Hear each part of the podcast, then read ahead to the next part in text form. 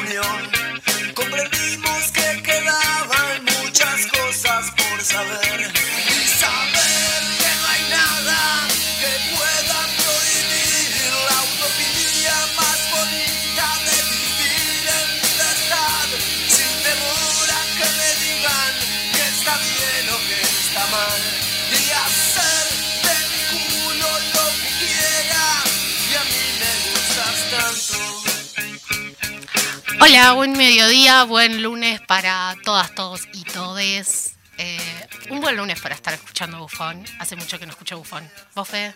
Hola, buenas, buenos días, porque yo no almorcé todavía. No, yo tampoco. Y casi que ni desayuné tampoco.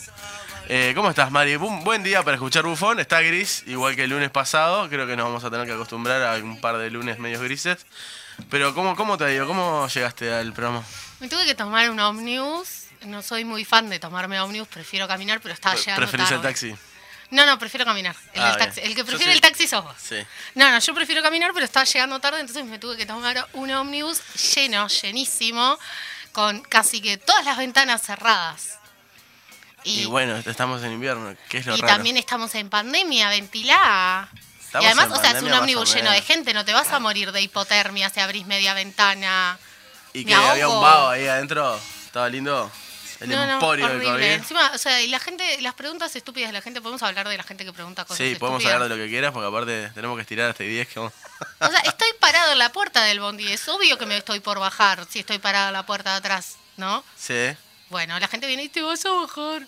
Sí. Tocas el timbre, faltan tres cuadras para la parada, ahora toco el timbre. Y encima después, tipo, llegando a la parada, un tipo que se me tira arriba para tocar el timbre, pero ya toqué el timbre, ya está, ¿no ves que estoy acá parada? Me voy a bajar. Qué gracioso todo esto. Eh, Es el que me- me espacio de Mari humor hablando en contra de la sociedad. Eh, bueno, sí, estamos en pandemia, pero como informamos siempre, eh, hay que informar de los casos. Ayer hubo 90 casos, la primera vez que hay menos de 100, entiendo. Puede ser, sí. Eh, y bueno, por suerte sigue avanzando la vacunación. Ay, el Y- lunes que viene me doy la tercera yo. Ah, mirá, yo todavía no me mandaron mensaje. Pero tenés que entrar a fijarte porque están medios demorados.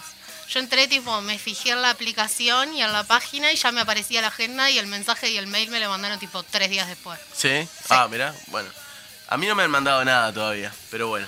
Bueno, la noticia excluyente es el campeonato ganado por eh, Plaza Colonia el, el día de ayer, en la noche de ayer. Y bueno, vamos a estar hablando un poco después, más tarde, de, de fútbol, porque ahora tenemos este, ya una nota en vivo desde la Plaza Primero de Mayo con, bueno, la actividad que está realizando eh, el Frente Amplio, los diputados del Frente Amplio sobre la rendición de cuentas. Este, que bueno, vamos a estar charlando con quién, Mari. Con eh, Marcos, que va a ser nuestro corresponsal allá. Eso me encanta.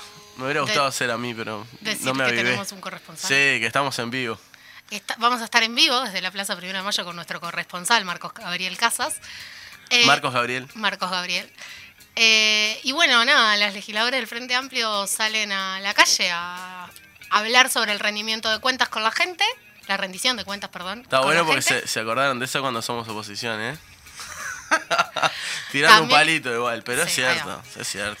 Eh, también, bueno, decir que en realidad durante... Dije somos, esto es un, un programa partidario, se van Sí, a dar claro. cuenta. es como padre y decano, Nadie- el de nadie Peñarol. nunca se dio cuenta. Nadie nunca se dio cuenta que somos de izquierda.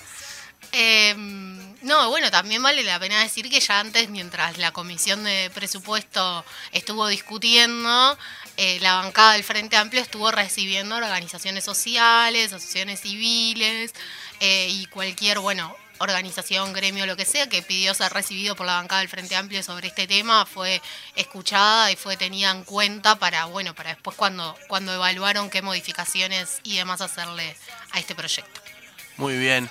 Eh, muy, bueno, muy bien. Muy bien que el Frente Amplio se haya acercado a las organizaciones sociales, que haya eh, se haya vinculado también con, con la sociedad y que haya esta rendición de cuentas de la rendición de cuentas pública. Eh, me parece que, que es algo muy bueno y que ojalá continúe en caso de eh, que la fuerza de izquierda vuelva al gobierno, cosa que durante 15 años no, no sucedió del todo bien, sí, más allá de que sí, por supuesto, se, se trabajó.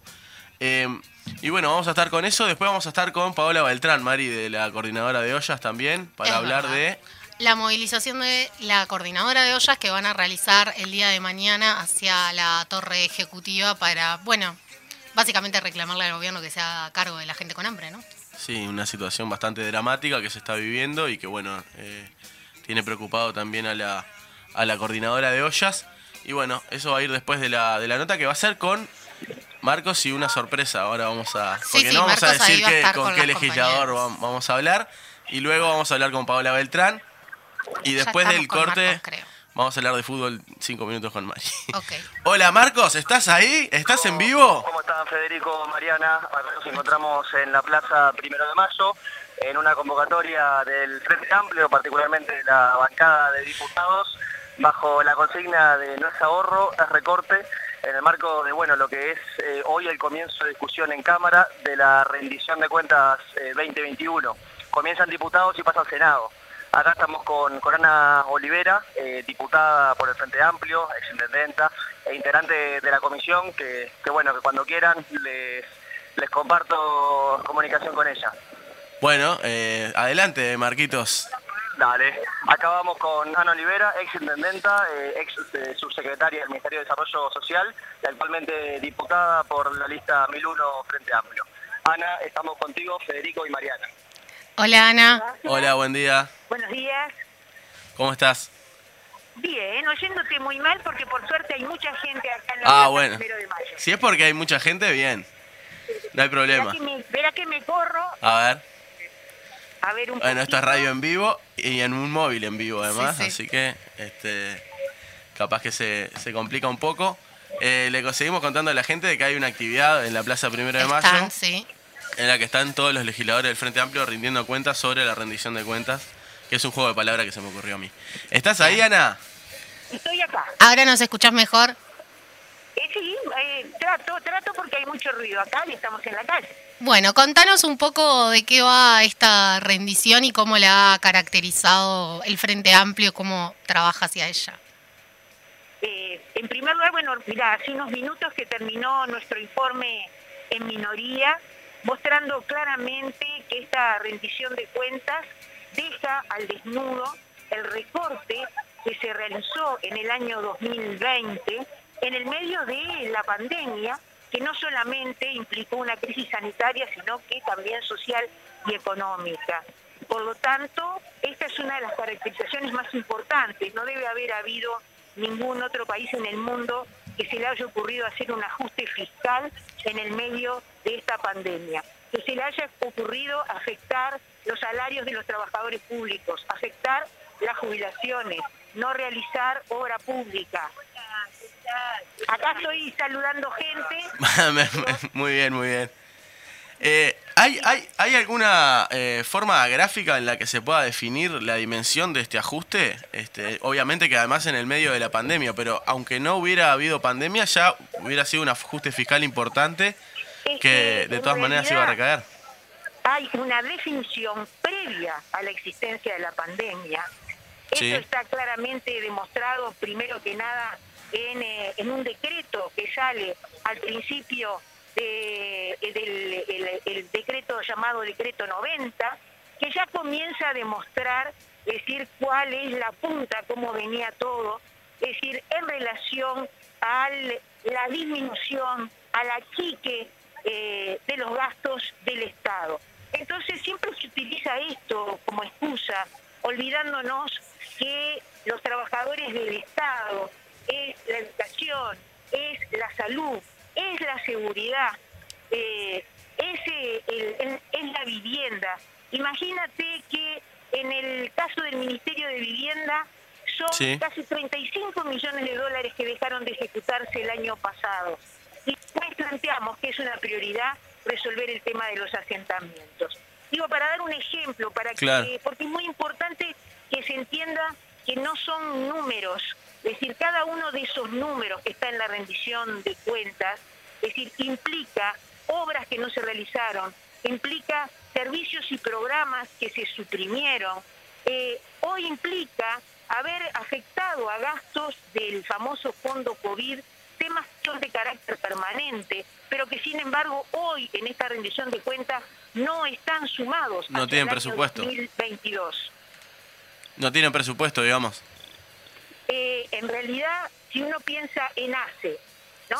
Tú piensas, hay miles y miles de nuevos usuarios en ACE. Bueno, pero no hay un crecimiento en ACE del presupuesto. En realidad, ACE gastó menos de lo que tenía previsto en el año 2020 y hoy no hay gastos que den cuenta de lo que van a ser los gastos permanentes de ACE, por eso hoy aquí enfrente se está armando la carpa de los funcionarios de salud pública, ¿verdad? Porque en realidad todos sabemos que quedaron eh, operaciones, todo lo rutinario, ¿verdad? Es decir, que es necesario incorporar con mayor cantidad de usuarios, insisto, de la salud pública. Todavía no se ve plata para ANEP, que trajo su, su, propio presupuesto. Todavía no están los recursos para INISA, que plantea que si no se le incrementan recursos no podrá cumplir con su misión institucional.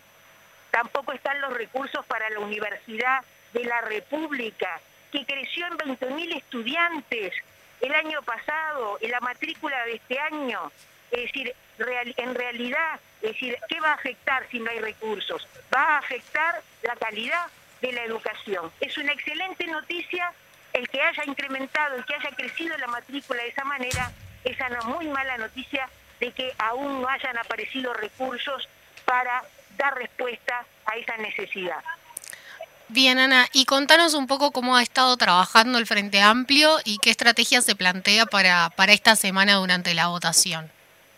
Bueno, primero que nada, eh, durante hace ya muchos días que el Frente Amplio viene trabajando porque la Comisión Integrada de Presupuesto y Hacienda comenzó a trabajar el 12 de julio recibiendo a los diversos ministerios. Y dado que había muchas respuestas que no se encontraban en el numeroso material que se nos envió, eh, realizamos muchísimas preguntas a los diferentes ministros y autoridades que se hicieron presentes y obtuvimos pocas respuestas.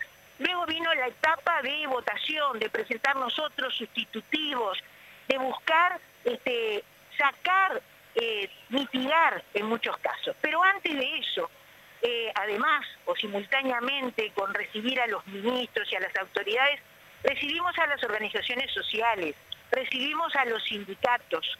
Si yo tengo que decir de algo que se logró en estos días del 12 de julio a la fecha es que se retiraran los artículos vinculados al Banco de la República. Artículos que hacía que implicaban las instituciones públicas pudieran hacer sus depósitos en la banca privada. No existe banca privada nacional. Toda la banca privada es extranjera. Bueno, se movilizó a EBU. Eh, de verdad que hubo, creo que, una, una movilización respecto a lo que significa el Banco República como Banco País y estos artículos salieron de la rendición de cuentas. Los artículos, para, para explicarle a la gente, implicaban que las empresas públicas del Estado eh, depositaran el dinero en bancos privados. No, no solamente las empresas públicas, los ministerios también. O sea, es todas las instituciones públicas, decía el artículo. Un banco... O sea, la administración central también, el propio gobierno. Claro, es decir, eh, vos tenés un cliente seguro que te produce utilidades y se lo vas a dar a otro. No, Este, eso para, para entender de qué estamos hablando. pero a- a- además con la consecuente pérdida de soberanía del, del país que, que, que, bueno, que deja de contar con el, el- el banco propio para, para eso, ¿no? Bueno, pero esto, esto ya no está. Estos son los artículos que salieron. Bueno, esos son Esperamos unos avances. que con la movilización haya otros artículos que salgan, como aquellos que tienen que ver con las telecomunicaciones, por ejemplo, que nuevamente van a afectar Antel. Eh, en realidad, bueno, en este momento acá está la gente de la Federación de Funcionarios de Salud Pública, los veo movilizándose y desplazándose hacia el Palacio Legislativo.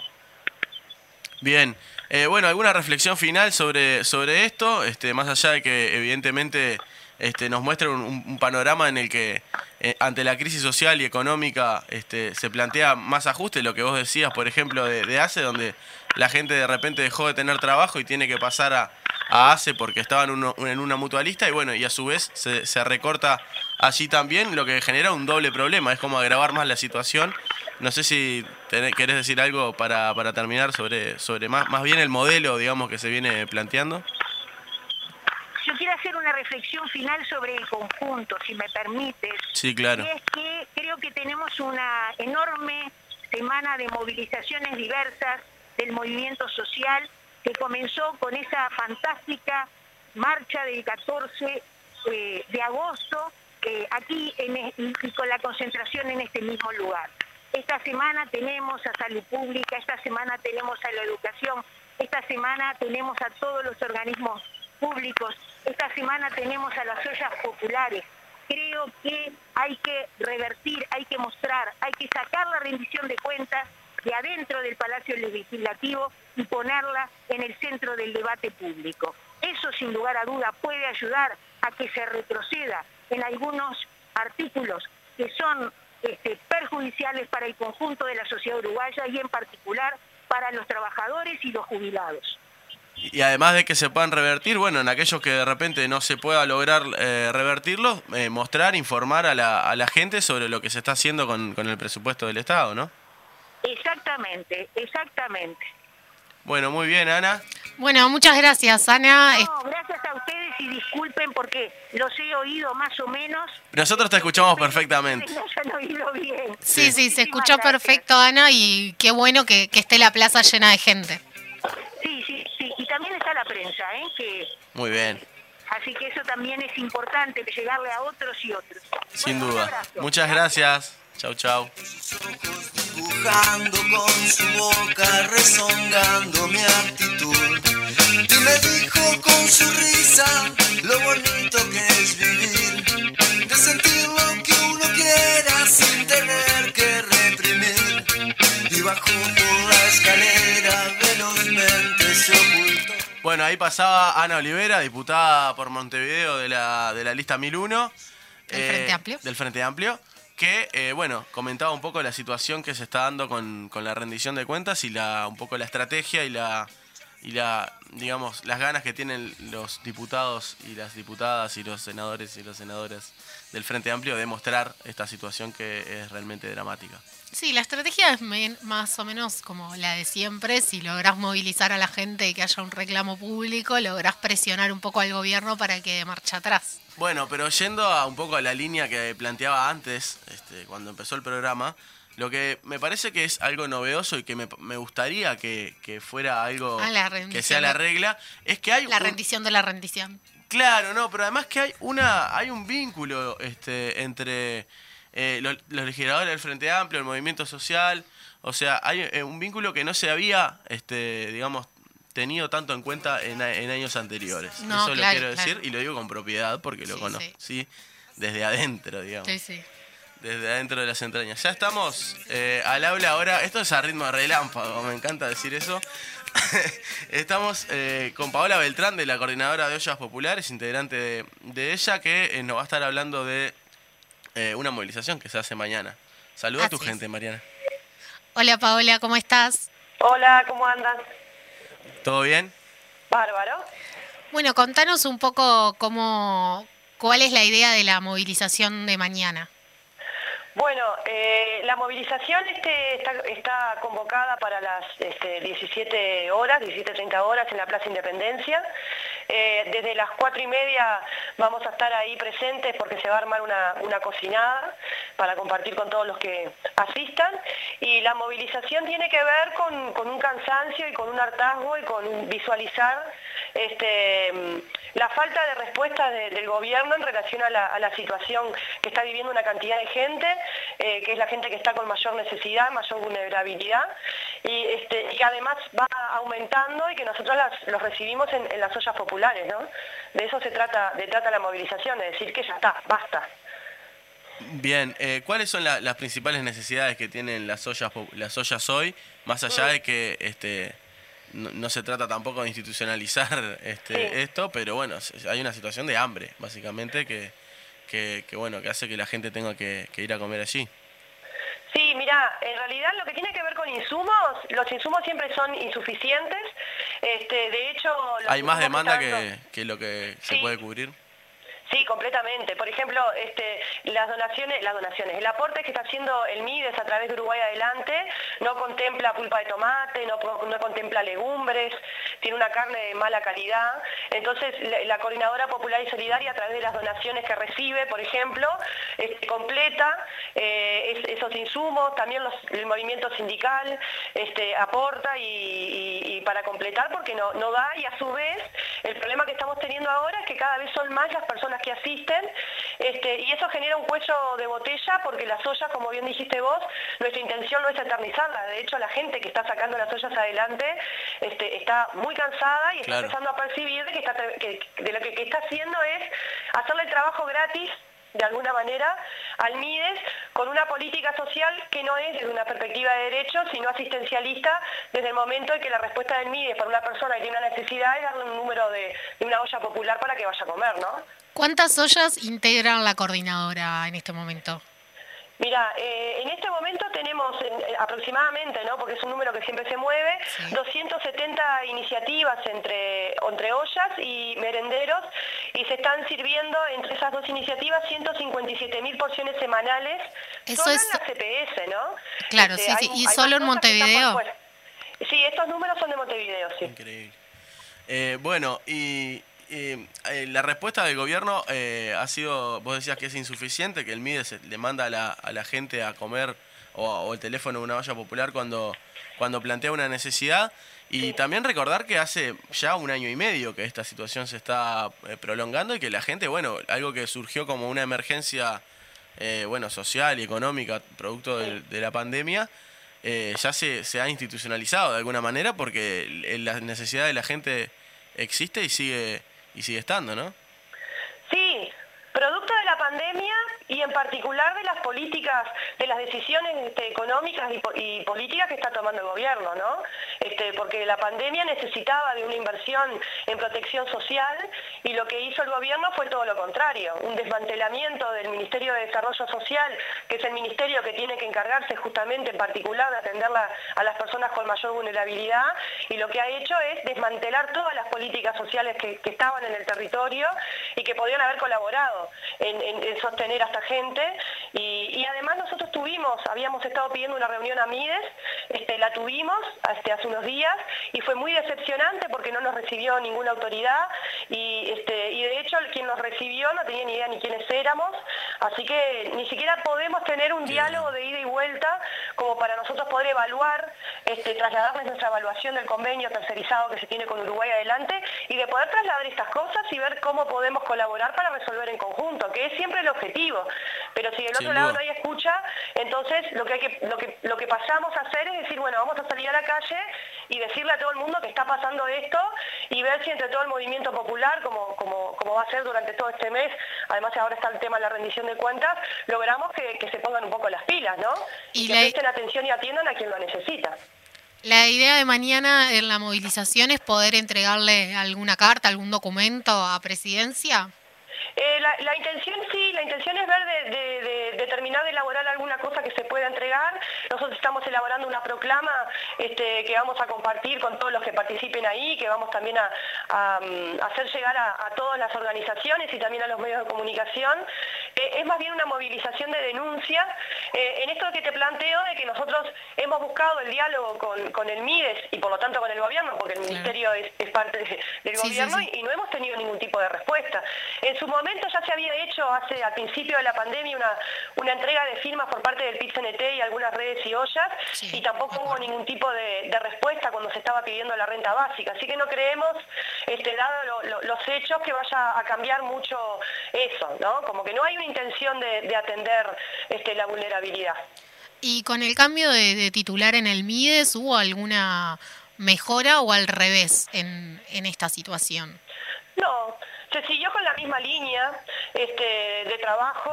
Eh, nosotros lo que percibimos es que el MIDES pasó de, de- de vincularse con las personas como sujetos de derecho y en realidad lo que está planteando ahora es políticas sociales que con una perspectiva completamente asistencialista, ¿no? Claro. Que supuestamente era lo que se cuestionaba del Ministerio de Desarrollo Social y, y en vez de tomar lo que estaba y, y mejorarlo, lo que se hizo fue eliminar lo que se estaba y profundizar una lógica asistencialista, ¿no? Paola, sí, eh, vos decías eh, recién que se ha, in- ha incrementado. ¿Se puede decir que hay más gente comiendo en ollas populares ahora que el año pasado cuando empezó lo de la pandemia?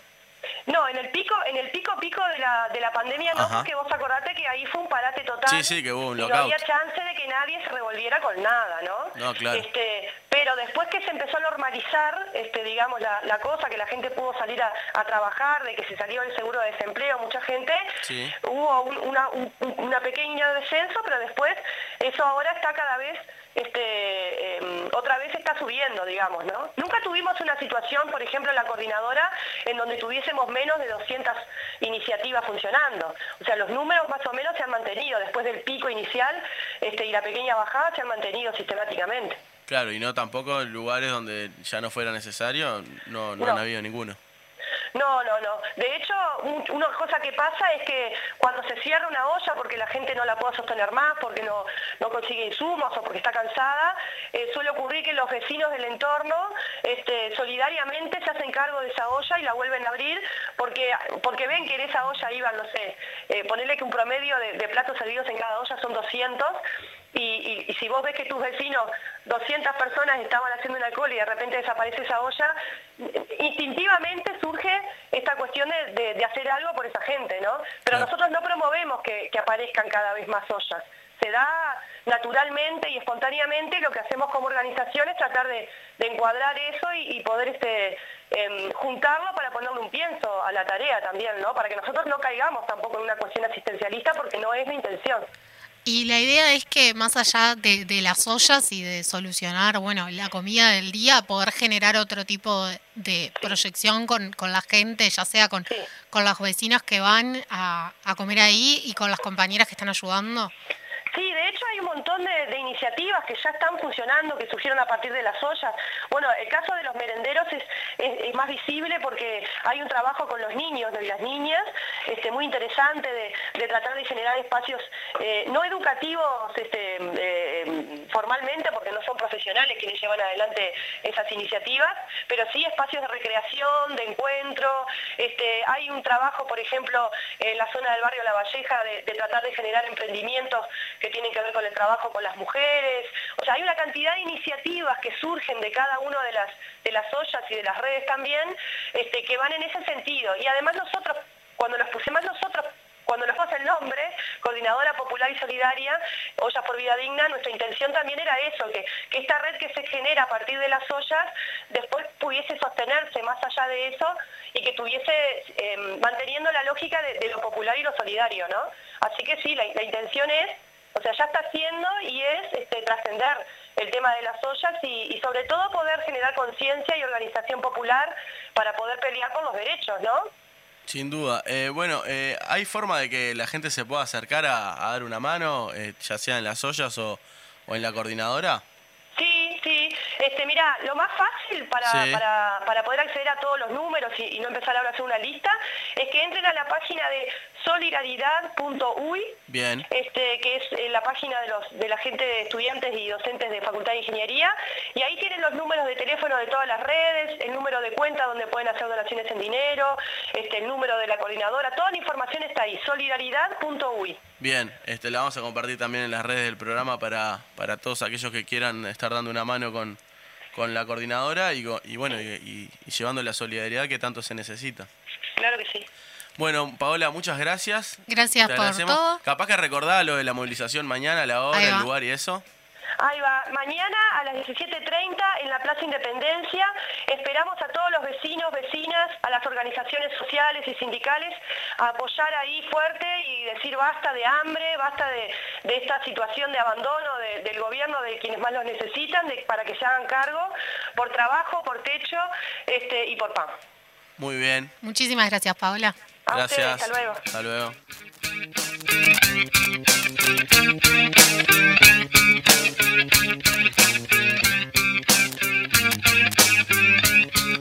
Ahí pasaba Paola Beltrán eh, en la comunicación telefónica acerca de la movilización que va a haber mañana en la Plaza Independencia contra, este, bueno, la falta de, contra el hambre, ¿no? Pero Sí, sí, contra, contra, la, la, fa- falta de iniciativas y políticas serias del gobierno para, para atender esta y de respuestas, ¿no?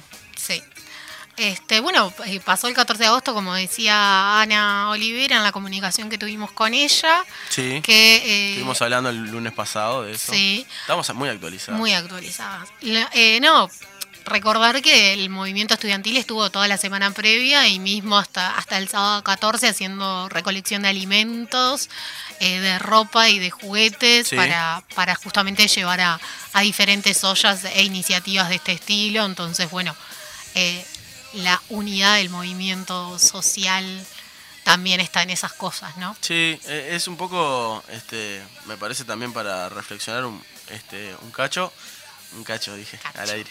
Eh, no, no, bueno, sí, como la situación de necesidad en realidad plantea esto, ¿no? Cómo la, solidaridad aparece y cómo hay, hay vínculo entre las organizaciones sociales, políticas, sindicales, lo que sea, este, para resolver la situación y para, para resistir el, ajuste. Cómo es mucho más fácil unirse, este, eh, digamos, ante la, la amenaza y por la negativa, si se quiere, que a veces cuando, cuando, bueno, cuando la situación era otra y había que, que repartir o había que invertir en, en determinadas cosas y bueno, cada uno me parece que muchas veces se, se peleaba por la, por la de uno, ¿no? Este, cómo la, eh, si hay algo bueno de toda esta situación dramática que estamos viviendo, yo ahora escuchaba a Paola eh, y decía, oh, no puede ser que haya ollas populares y merenderos. O sea, en el 2019, cuando decíamos esto en la campaña, la gente o sea, nos decía, ah, son unos exagerados, un- unas focas, no sé qué.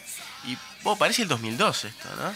Sí, Pero o sea, bueno. la olla de Jacinto Vera, que funciona en el Club Victoria, empezó a funcionar en abril del año pasado. O sea, a un mes de que asumiera el gobierno ya tenías ollas populares funcionando. Bueno, sí, también estuvo obviamente la situación Sí, de sí, emergencia o sea, sanitaria que, que, bueno, que- agravó el, el problema porque además, digo, el gobierno todavía no había to- tomado casi medidas, digamos.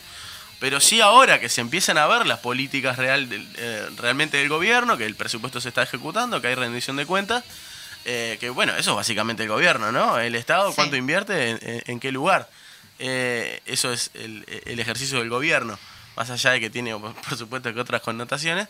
Y bueno, y ahora sí se está viendo la política real del Sí. gobierno. Se podía decir que la pandemia, que bueno, está bien, es cierto, a unos pocos días de haber asumido el presidente de la calle Pou, eh, se tuvo que declarar la emergencia sanitaria, pero ya eh, eso, digamos, los efectos más adversos pasaron, más allá de que obviamente que el mundo va hacia una crisis grande producto del coronavirus. Eh, pero bueno, ahora sí se, ve, se ven realmente las políticas. Pero bueno, dejar esa también esa reflexión un poco de, eh, bueno, cómo ante, ante la amenaza y por la negativa nos unimos y, y cuesta mucho más cuando, cuando la cosa es de avanzar. Eh, y me parece que es una enseñanza también para, para el futuro, ¿no? Sí, también lo, lo que planteaba Paola de, bueno, de que la iniciativa de las ollas no, no muera cuando ya no sean necesarias las ollas, sino que empiece a ser como el puntapié de una coordinación eh, popular y social mucho mayor, que abarque otros temas eh, y que no quede solo en, en un asistencialismo, sino que sean organizaciones más Sí, allá. Y creo que también eh, marca algo que fue una discusión, por lo menos creo que, que por- en el movimiento social, durante los, los últimos 15 años, pero bueno, yo por lo menos tengo memoria de 10 años, eh, el papel de lo territorial, ¿no? Eh, Sí. Como muchas veces se hablaba del movimiento estudiantil, el movimiento sindical, el movimiento cooperativo, bueno, que tiene una gr- gran pata, por supuesto, territorial, porque es básicamente Sí. territorial.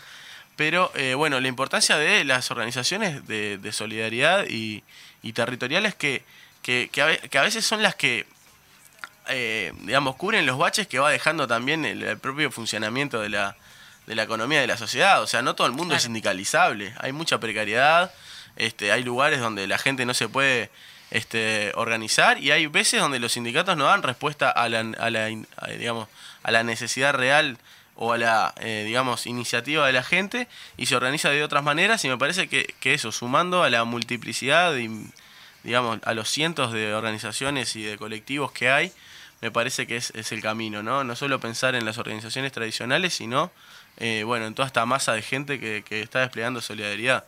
O sea, Paola decía que hay 200 y pico de... 270 ollas en Montevideo. ollas con En 200 Montevideo- platos por día, ¿no? Sí, sí, pero en Montevideo y solo dentro de la coordinadora. Claro, que pueden O haber sea, un montón. Hay muchas ollas por fuera también. Esta que yo te decía que funciona en el Club Victoria, hasta donde yo sé, no estaba integrando la coordinadora. Claro, que muchas veces ni siquiera es por, por voluntad, sino que ni saben o capaz que, no, no creo que sea este caso, pero de repente hay gente que lo hace por propia voluntad y no y no está coordinando o no puede, no tiene tiempo, lo que sea, ¿no? Entonces solamente de la gente que está organizada en la coordinadora hay 50.000 platos de comida que se sirven en Montevideo todos los días. Eh, bueno, y a eso hay que sumarle el área metropolitana, el interior y bueno, y todas las, las digamos, ollas que, que están por afuera. O sea, es una situación dramática realmente.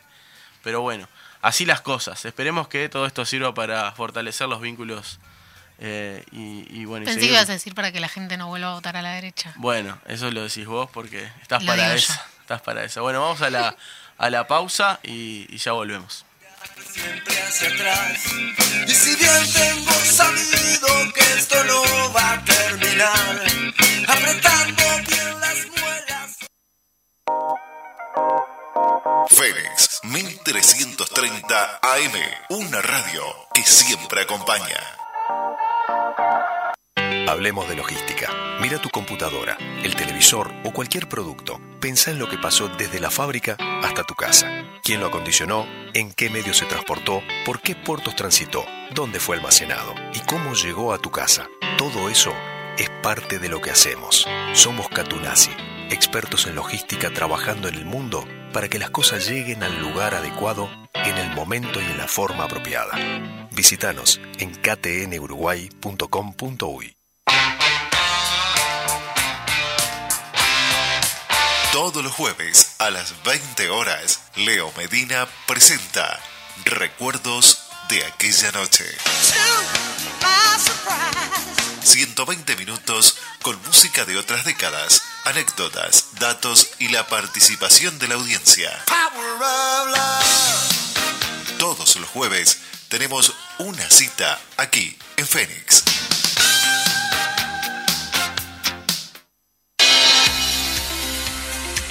Fénix 1330 AM, una radio que siempre acompaña. Thank you.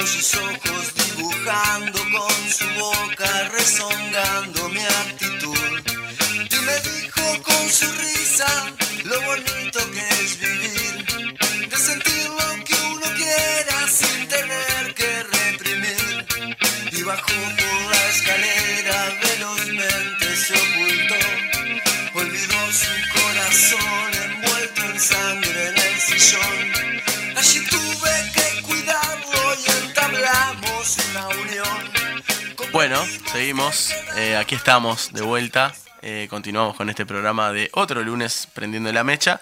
Y ahora vamos a hacer un poco los comentarios de actualidad que hacemos al principio del programa que no eh, pudimos realizar casi nada porque tuvimos dos entrevistas. Fue todo muy intenso. Fue muy Esto. rápido, muy, 40 mucha minutos. cosa en un ratito. Bueno, en resumen, diputados del Frente Amplio, eh, ¿por qué digo diputados? Legisladores, hay senadores también. Eh, en la Plaza Primero de Mayo, ¿por qué me decís que no?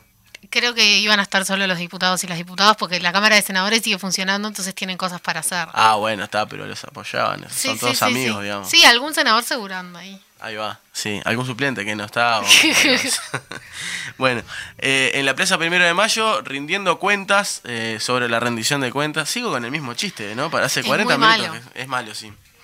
Eh, bueno, no, explicándole a la gente un poco eh, qué, qué se está votando en la rendición de cuentas, cuáles son las intenciones presupuestales de- del gobierno y bueno, y denunciando el ajuste, ¿no? Este, que es- Sí, una cosa que me parece importante traer de lo que nos dijo Ana es esto de cómo el gobierno cubrió muchas cuestiones presupuestales a través del fondo COVID eh, y temas que son eh, permanentes, como es cubrir eh, vacantes en ACE, por ejemplo, las cubrieron a través del fondo COVID. No, Entonces, eso es. ahora se te termina el fondo COVID y ¿qué haces? Bueno, en una entrevista... Una colecta. hace una colecta semana- entre los empresarios. Ana decía que cuando estuvo Bartol, cuando todavía estaba Bartol al frente del ministerio, Bartolo. estuvo en febrero en la comisión en el Parlamento y decía que había un montón de cuestiones vinculadas a la atención de personas en situación de calle que se estaban cubriendo a través del fondo COVID. Y, o sea, esa Es gente espectacular, ¿eh? va a seguir en esa situación cuando se termine el COVID y el fondo COVID. Bueno, y están como utilizando eso para cubrir y ahí es que no, yo estoy ahorrando, pero porque, claro, Estás ahorrando porque estás gastando plata de otra cosa en algo que, es, que es estructural, ¿no? Bueno, un poco sí, para, para comentar. El Fondo COVID es el fondo que se creó durante la pandemia con donaciones, básicamente. sí. Una colecta, la gorra, una gorra nacional que, bueno, donde desde, desde el cual se financiaron muchísimas cosas que no tienen que ver estrictamente con la emergencia sanitaria, sino con gastos del Estado, comunes Claro. y corrientes. que ahora tipo no están contempladas en esta rendición de cuenta, entonces es como, ¿qué va a pasar? Claro, es como si yo te arranco a pagar un sueldo con una, este, no sé, con una, me gané la quiniela y te pago el sueldo, y pero si la empresa no funciona, o sea, va a llegar un momento que no, que no te lo voy a poder pagar más. Y bueno, básicamente esa es la lógica que se ha eh, implementado y se ha utilizado. Bien, eso en, primer lugar. Relacionado con lo otro, Paola Beltrán, de la coordinadora de Social y Popular, Popular y Social, CPS. CPS, que bueno, coordina las ollas populares y bueno, este, recién estábamos hablando con ella sobre la situación que, que están teniendo y que mañana hay una movilización a las... 17.30 en la Plaza Independencia. Ellas van a estar desde más temprano porque van a estar organizando una super mega olla popular gigante para quienes asistan a la movilización, a la concentración. que va a consistir en... No, no contó, no dijo. Ah, va a haber una... como una... Dijo, sí, dijo que iban a hacer comida para quienes para- asistan. Muy bien, muy bien. Eh, bueno, este, un poco simbólico está bien también. Eh, llenarles de humo la Plaza Independencia, que está llena de humo, pero cruzando la humo, calle claro. y de otro, de otro tipo de humo. Y bueno, eso, eso también comentarlo. Y bueno, también comentar lo último que decíamos, que el viernes, eh, el, viernes Sábado. el sábado, se realizó una nueva movilización del 14 de agosto, Mari. ¿Cómo, Ah, cómo la viviste? Es así. Muy bien. Las vivo de forma diferente desde que no estoy en el movimiento Sí, estudiantil. vos sabés que yo no llegué, no pude ir. Porque ahora como vivo lejos. Veo la gente joven que canta toda la marcha. La gente viene- joven, como si no fuera joven. Pero yo ya no me rompo la garganta por cantar en un 14 de agosto. Eso lo hice Yo lo hago por Peñarol nada más. juventud. Sí. Claro. En mi tiempo de juventud, sí, no, pero bueno, de nuevo, o sea, ah, el para movimiento... decir María Julia Muñoz, no sé qué, ahí sí, ¿no? Claro, la Ahora que está esencialidad- el neoliberalismo, ah, mirá qué bárbaro. Yo creo que después de la marcha de la esencialidad quedé afónica. Pa, pero eso pasó hace seis años ya. Y bueno, tal vez la juventud. La juventud, sí. No, pero bueno, jóvenes, el movimiento realmente. estudiantil demostró otra vez en la calle que cuando quiere logra movilizar a miles y miles de jóvenes uruguayos. Bueno, no cuando quiere, ¿no? es una movilización histórica, pero sí, obviamente, de Sí, que. pero que obviamente clase, se, se con- tiene que trabajar, se Sí. sale de pegatinas, este, y además está, tenés la dificultad, por lo menos a nivel de, de la UDELAR, de que no podés convocar a, a tus compañeras porque todavía no, no hay un retorno a la presencialidad, Claro. que eso es algo que también que se trabaja, al pasar por las clases. Sí, mostró que está bien vivo el movimiento estudiantil. ¿no? Exacto. Sí, es muy complicado, ¿no? Yo me imagino, además de que la gente, eh, por ejemplo, del interior, no está Claro, en Montevideo. también, mucha gente, bueno, y, y además un sábado, porque en general también te pasa que entre semana la Sacas gente, a la gente de la clase. sale de clase, o sea, por lo menos la Universidad de la República históricamente eh, No había para las clases, Claro. para que la gente asista a las marchas, No, pero pero además aunque no las pare, también está el efecto contagio ahí de, Claro. "Ven, ven, vamos, vamos, en el vamos". liceo lo mismo, o mismo la gente que, que trabaja y participa de la movilización, que sale de trabajar en el torno de las 6 de la tarde y se va a la marcha, que, que capaz que ahora si está muy lejos del centro, un sábado dice, no, con este frío no voy hasta ahí. Pero de todas maneras fue muy grande, como siempre. Eh, nuevamente sin un toque después de las oratorias, por esto de, de cuidar la cuestión sanitaria. Entonces, rápida dispersión. Luego de las oratorias, muy buenas todas las Se, se oratorias. desaglomeró. Exacto. Todo el mundo de tapabocas, por lo que Sí. estuve viendo. Sí, sí. Muy buena. respetando.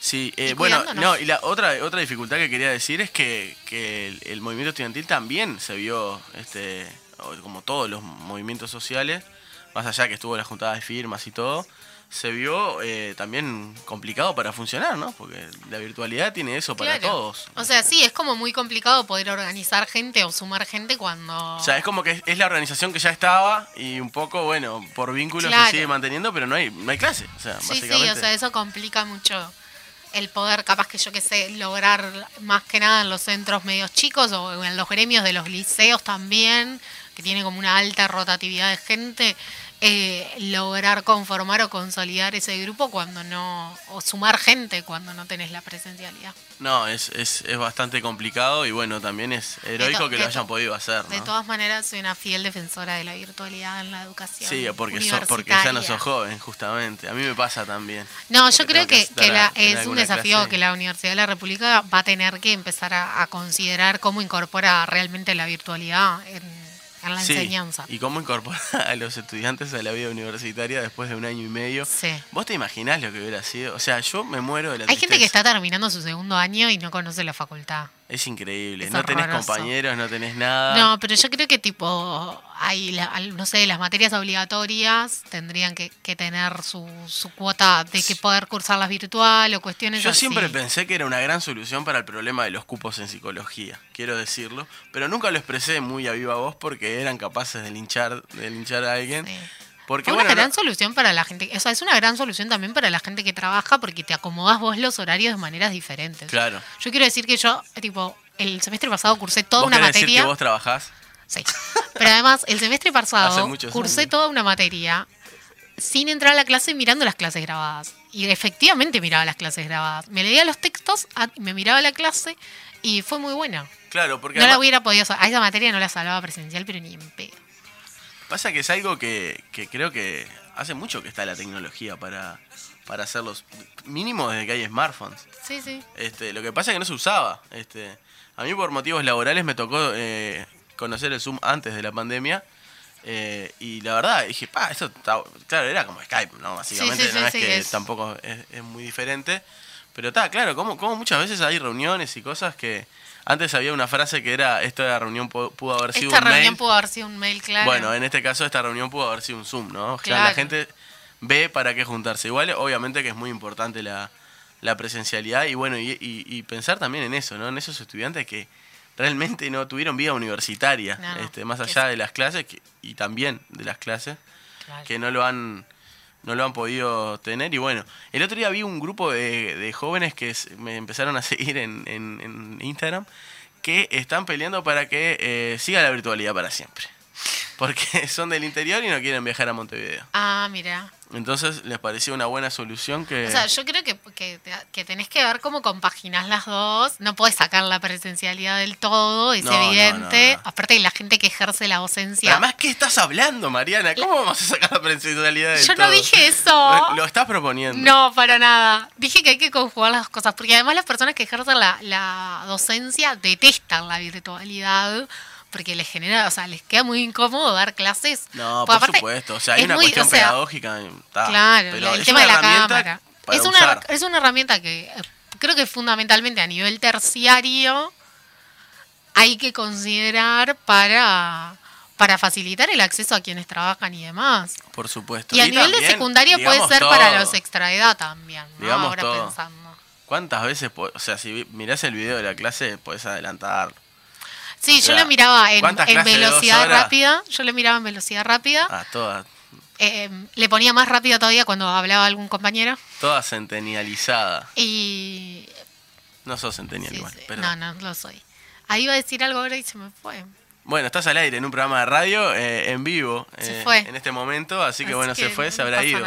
Sí, sí. Se habrá ido. No, bueno, lo que decía, eso, esos que, eh, estudiantes que me, me empezaron a seguir, eh, se ve que andan buscando, recolectando gente ah, que, el tema que de los la apoye. gente del interior, eso iba a decir. Eso. Yo me muero si estoy terminando el liceo a mis jóvenes 17 años. Y no puedo Desesperado por mudarme a. Montevideo y no puedo. Y tenés que estar ahí con, con Tengo tu que familia. quedarme en los ¿haciendo 18 qué? años. No, no.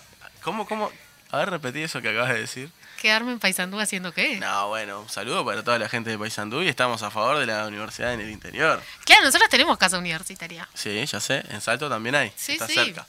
Eh, digo por si no se entiende bien esto que estás diciendo, que es un sentimiento muy personal, Mariana. No, claro, sí, sí, eso soy yo. Que te quería decir que no querías ver a tu no familia. me gusta Paysandú.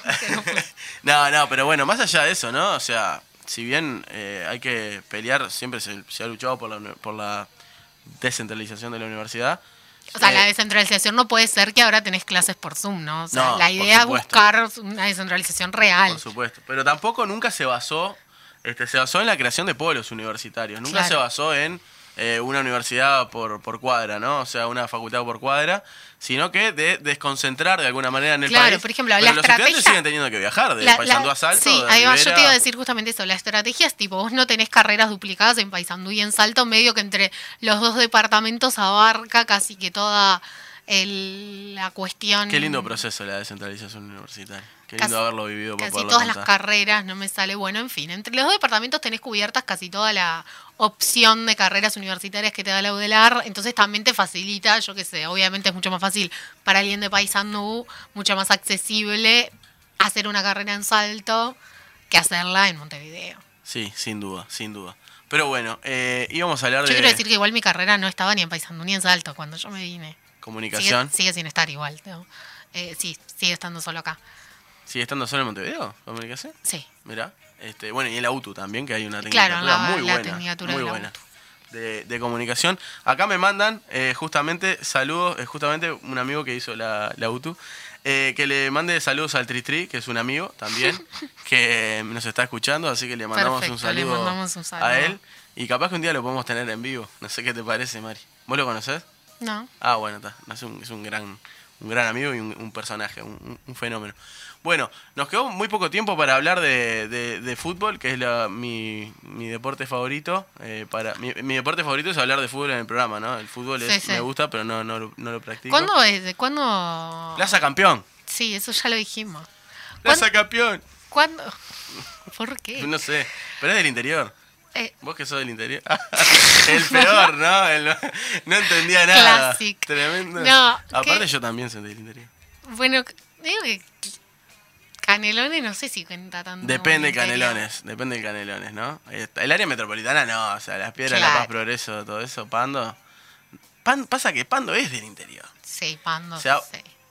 Voy a decir algo horrible. o no sé, ya seguimos restando público. Sí, sí, pero sí. yo creo que Pando es del interior porque la gente habla diferente. Y creo que es una gran forma de, de decidir qué es el interior y no. Pero bueno, sí, obvio que hay partes de Canelones que son, son más interior que otras. Donde yo vivo está un poco ahí en el medio, me parece.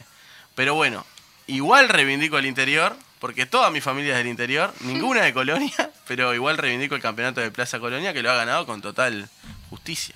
No, yo estoy. Te iba a preguntar cuándo. Puedes seguir el hilo de la Messi. conversación, nos quedan como cinco minutos todavía. Messi, PSG. Yo te tiro palabras sueltas, vamos a dar palabras. Messi, PSG. ¿Cuándo? ¿Cuándo qué? ¿Cuándo juega? El, ¿Cuándo es el primer partido de Messi con el PSG? ah, bueno, no sé, el próximo partido, el fin de semana, supongo. Este ya fue presentado el otro Sí. día, ahí cuando empezó el partido. ¿Qué pensás de que juegue con la 30? No sé, me parece bien. Me parece bien que haya dejado la 10 a la...